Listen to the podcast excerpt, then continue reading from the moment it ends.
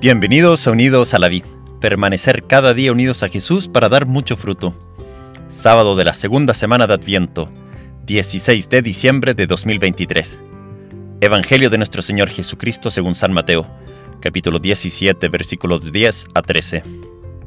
Los discípulos preguntaron a Jesús, ¿por qué dicen los escribas que primero debe venir Elías? Él respondió, Sí, Elías debe venir a poner en orden todas las cosas, pero les aseguro que Elías ya ha venido y no lo han reconocido, si no quisieron con él lo que quisieron.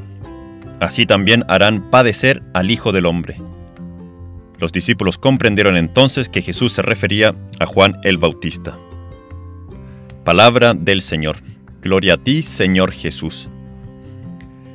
Ya van quedando solo ocho días para Nochebuena.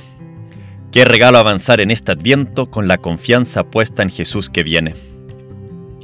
Me acuerdo una vez cuando tenía como 12 años, que me dijeron que la única certeza que tiene el ser humano al nacer es que va a morir algún día.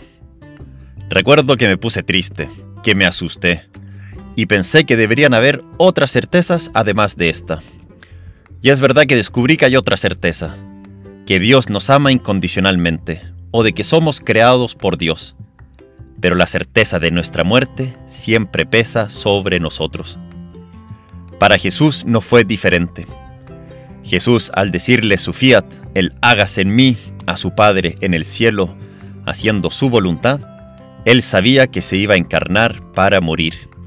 Ese niño en Belén, que va a nacer, para que va a nacer, va a entregar su vida al Padre en rescate por muchos. En el Evangelio de hoy, eso dice Jesús. Así también harán padecer al Hijo del Hombre.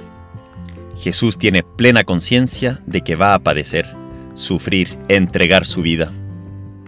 Por eso en las bodas de Caná, cuando María le pide a Jesús un milagro con el vino, él responde: Mujer, todavía no llega mi hora. Es decir, la hora de la pasión y muerte.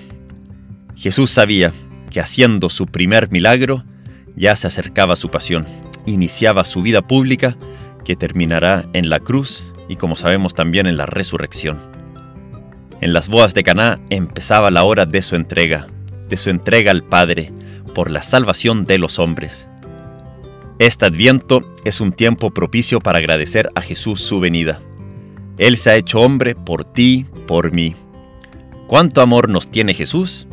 Si supiéramos cuánto amor nos tiene, moriríamos de amor, dice el santo cura de Ars. Pero él mismo dice que nadie tiene mayor amor que dar la vida por los amigos. Y Jesús la ha dado por nosotros. Vayamos a Belén con un corazón agradecido a recibir este niño que solo sabe amarnos. Es verdad Jesús, tú vendrás y morirás, vas a padecer, pero no será en vano. Aquí estamos, te acompañamos, vamos a Belén y te adoramos. Que Dios te bendiga.